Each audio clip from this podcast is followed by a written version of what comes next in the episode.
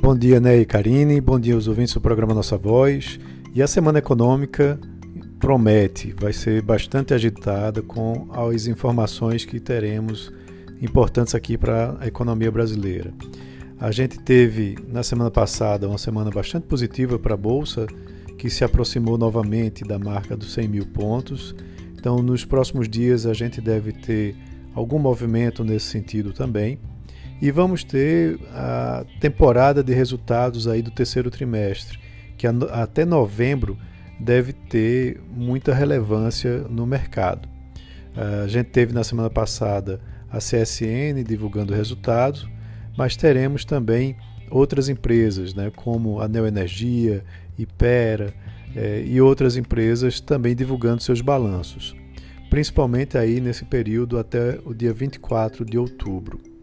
Uh, além disso, também teremos eh, já hoje, após o fechamento do mercado, a divulgação da Vale com o seu relatório de produção do terceiro trimestre e no dia seguinte será a vez da Petrobras.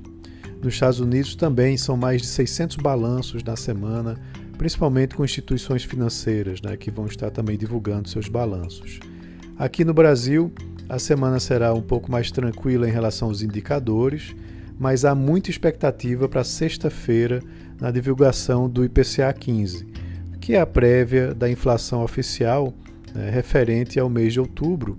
É, esse dado vai ser divulgado na sexta-feira pela manhã e há muita expectativa pelos analistas né, após essa alta recente dos preços.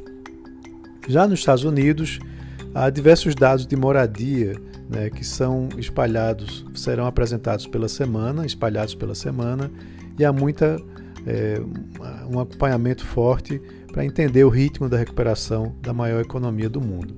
Além disso, na quarta-feira, o Federal Reserve, que é o Banco Central americano, divulga o livro Bege, que apresenta a visão dos integrantes do, do Banco Central americano sobre a economia.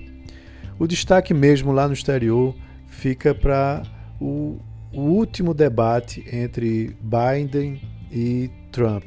Né? A expectativa aumentou né, por conta da proximidade da eleição, mas também pelo cancelamento do, que acontece, do debate que ia acontecer é, anteriormente.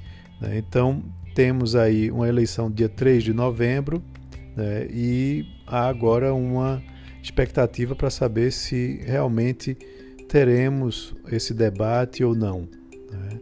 É, então, também para fechar, sai hoje o PIB da China né, com expectativa de uma alta de 3,2% na comparação trimestral e de 5,2% na comparação anual, indicando aí que a segunda maior economia do mundo segue se recuperando né, desse choque da pandemia que aconteceu no primeiro trimestre.